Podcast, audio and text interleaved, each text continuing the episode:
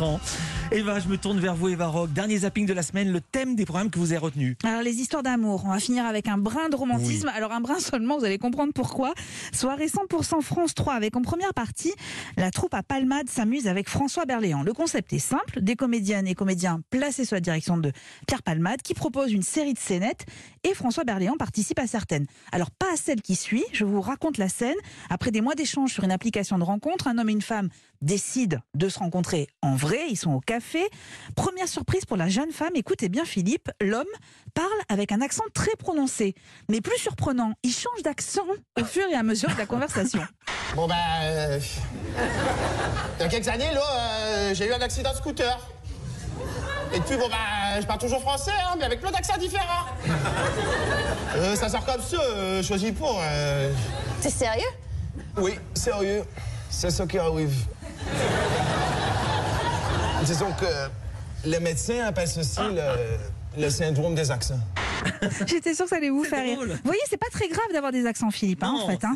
Alors, la fin de séquence, elle est très romantique, mais je vous la laisse découvrir. Je vais pas vous donner la fin de, de ce sketch. Alors, d'autres vous feront rire autant, d'autres un peu moins, mais en tout cas, soirée divertissante à voir sur France 3. On va rester d'ailleurs sur la chaîne avec un nouveau numéro de la vie secrète des chansons présentées par André Manoukian. Il a choisi de s'intéresser à ces chansons qui sont issues de la rencontre entre deux chanteurs. Gaëtan Roussel, qui écrit Résident de la République pour Alain Bachung, euh, Benjamin Biolay et Keren Anne, qui offrent à Henri Salvador Jardin d'hiver. Et puis, il y a cette chanson.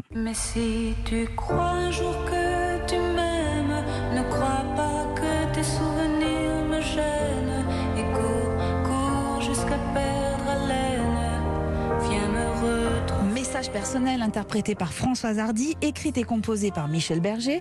La chanteuse était très admirative du travail de Berger, mais elle n'osait pas lui demander un titre. Et en fait, c'est le photographe Jean-Marie Perrier qui a provoqué la rencontre entre les deux. Michel Berger, à l'époque, souffrait de sa séparation avec Véronique Sanson. Françoise Hardy, elle, tentait de sauver son couple avec Jacques Dutronc. Alors autant dire que cette chanson est arrivée vraiment comme un cadeau pour elle. Et puis, comme le raconte Jean-Marie Perrier, il y a eu le coup de génie de Michel Berger.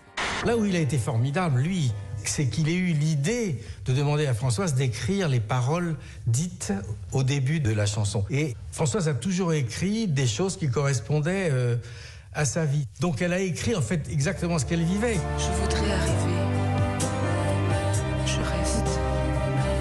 Et voilà comment deux histoires d'amour et deux rencontres entre deux artistes euh, font une chanson magnifique. Des histoires de rencontres, des histoires d'amour et des histoires tout court.